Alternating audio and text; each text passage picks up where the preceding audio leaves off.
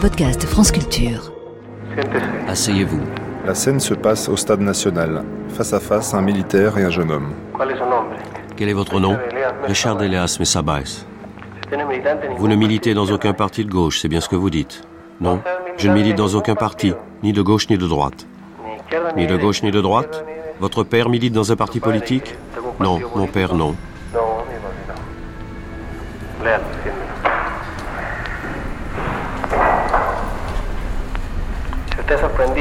Si vous êtes surpris dans une activité de type politique comme agitateur ou activiste, vous serez arrêté. Et ce que vous allez signer maintenant sera une preuve aggravante contre vous. Troisième épisode, le stade de la terreur.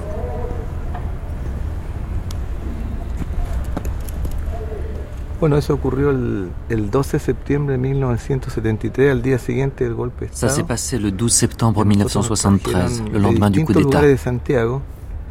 On nous a amenés de ser différents 8.000, endroits de 10.000 Santiago et on s'est retrouvé à être jusqu'à 8000, 10 000 prisonniers ici au Stade National. En ce qui me concerne, j'avais été arrêté dans ce qui était l'université technique, aujourd'hui appelée Université de Santiago. Où travaillait aussi Victor Jara. On a été las au même endroit.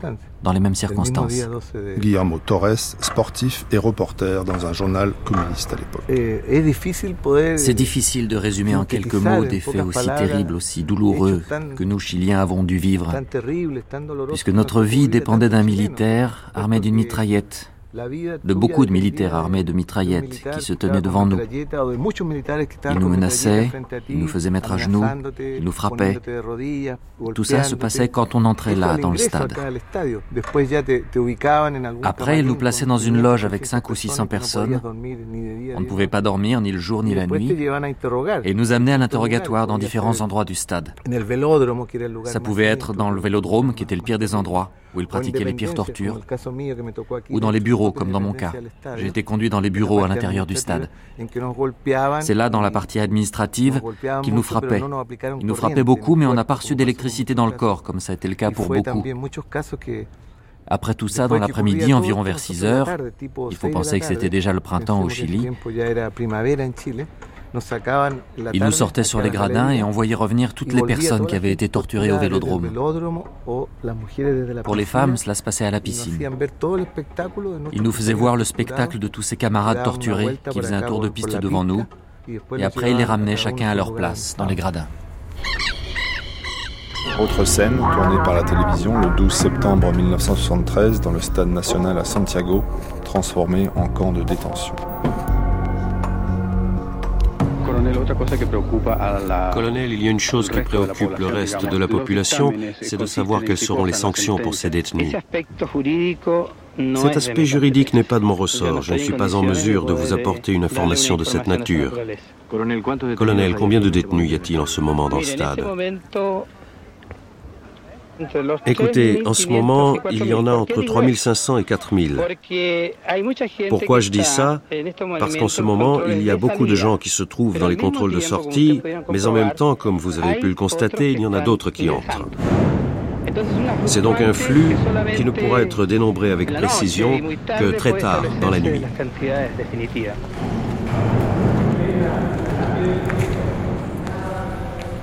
en la parte inferior de las graderías. Ici, on se trouve dans la partie inférieure des gradins du stade, ce qu'on appelait les nos écoutilles. On nous y mettait la 300, nuit pour 400, dormir. On était trois ou estrechos. quatre cents, les uns sur les autres, parce que ce sont des endroits très étroits.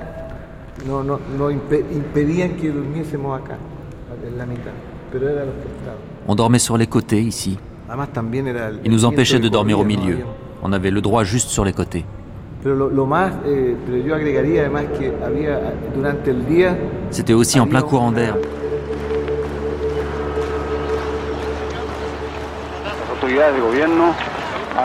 Les autorités du gouvernement ont organisé une visite des journalistes aussi bien chiliens qu'étrangers.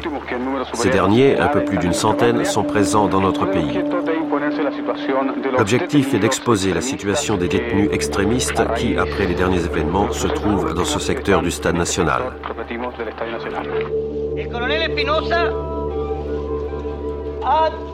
Le colonel Espinosa a déterminé la manière dont va se dérouler cette visite.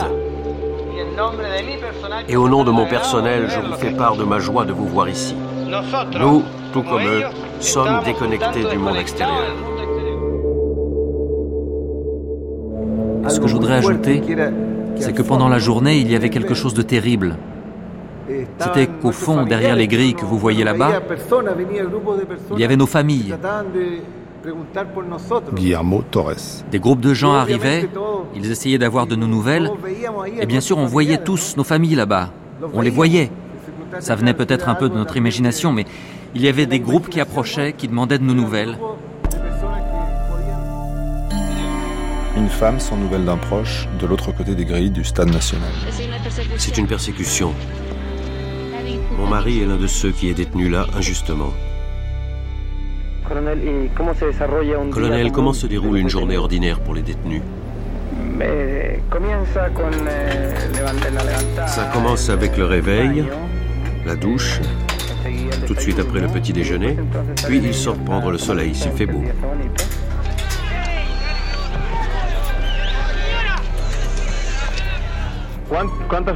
Combien de vous de personnes? 5000 environ, 10 000. Et vous mangez? Qu'est-ce que vous mangez? Des haricots, des haricots, des melons.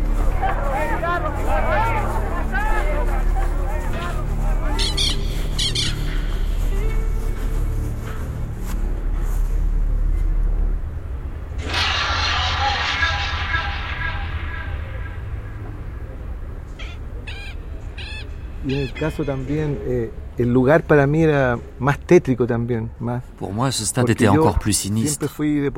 Parce que j'ai toujours été sportif. J'ai été champion universitaire du Chili en saut en longueur. J'ai fait beaucoup de compétitions ici. J'ai aussi été footballeur et j'ai joué la finale d'un tournoi scolaire ici dans ce stade. Jusqu'en 1966, c'est-à-dire qu'en peu d'années, cet endroit dédié au sport et à la jeunesse est devenu un lieu de torture et de mort. C'était les deux extrêmes de ma vie.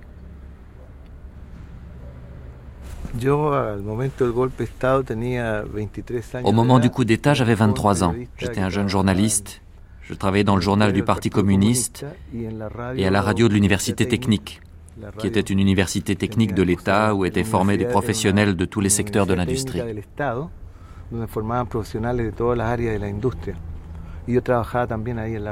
Je travaillais aussi là-bas à la radio.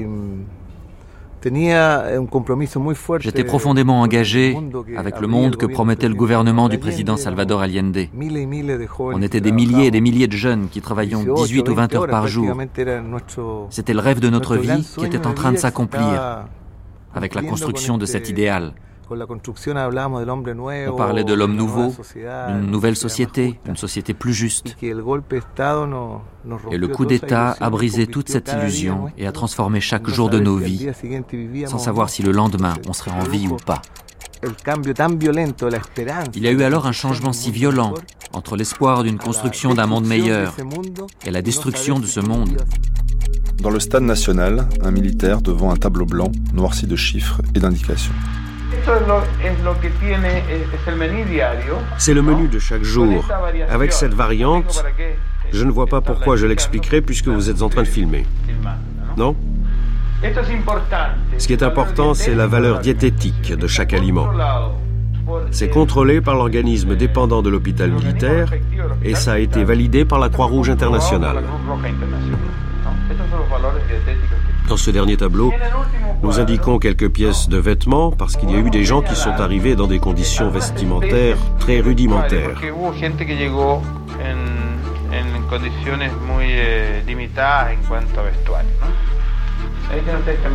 Donc nous avons des maillots de corps, des pantalons, des jeans, des chaussures, des brosses à dents, du savon, du dentifrice, etc., etc. Ce sont les choses qui leur ont été fournies pour leur séjour. 7742 couvertures, par exemple, plus les matelas, 700, parce qu'il n'y a pas de place pour en mettre plus.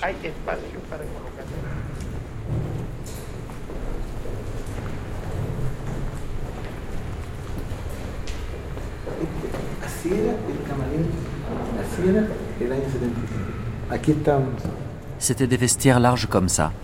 C'est là que nous étions.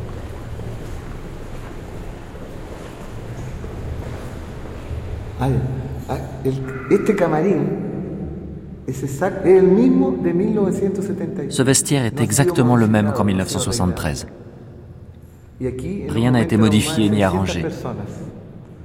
Et à un moment, on a été ici plus de 600 personnes. Moi, parce que je faisais partie des plus jeunes, j'ai dû dormir parfois en haut sur les étagères. Et trois fois, j'ai dû dormir debout, appuyé contre le dos d'un camarade. Parce que les plus vieux avaient le privilège de dormir par terre.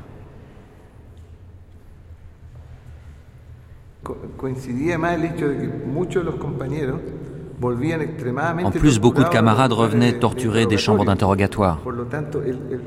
Et donc le sentiment de solidarité que l'on sentait les uns envers les autres était très fort, très intense. Parce que la douleur que produit la torture, entre autres avec l'électricité, ils ont beaucoup employé l'électricité ici sur le torturé, était immense, effroyable. On cherchait alors ici à créer une solidarité dans cet espace, pour chercher les meilleures conditions parmi nous, pour que ceux qui étaient le plus mal souffrent le moins possible.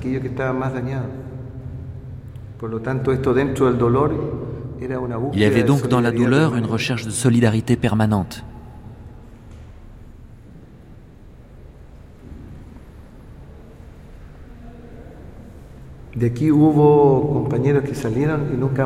Il y a des camarades qui sont partis d'ici et ne sont jamais revenus. Ils ne sont plus jamais remontés. Ils ont disparu.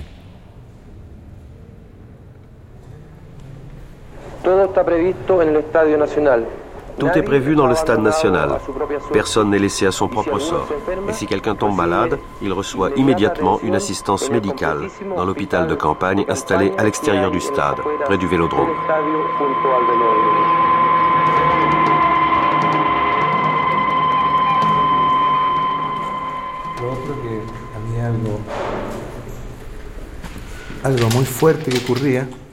Un truc très fort aussi qui se passait, ils nous mettaient tous en rang. Tout le vestiaire était rempli de détenus. Et un type passait avec une cagoule noire. On ne voyait pas son visage.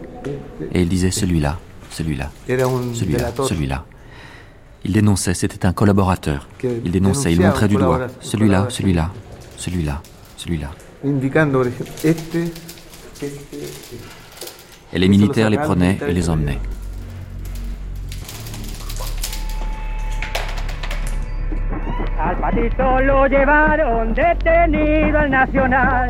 Autre scène dans le stade national de Santiago.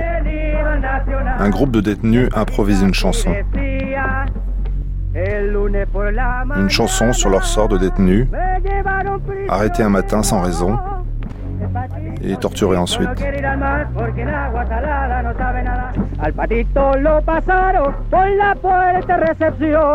Al patito lo pasaron por la fuerte recepción. Y el patito así decía, yo no soy de aquí y no tengo edad. Yo soy inocente, digo la verdad. Les dernières paroles disent Je suis innocent, je dis la vérité.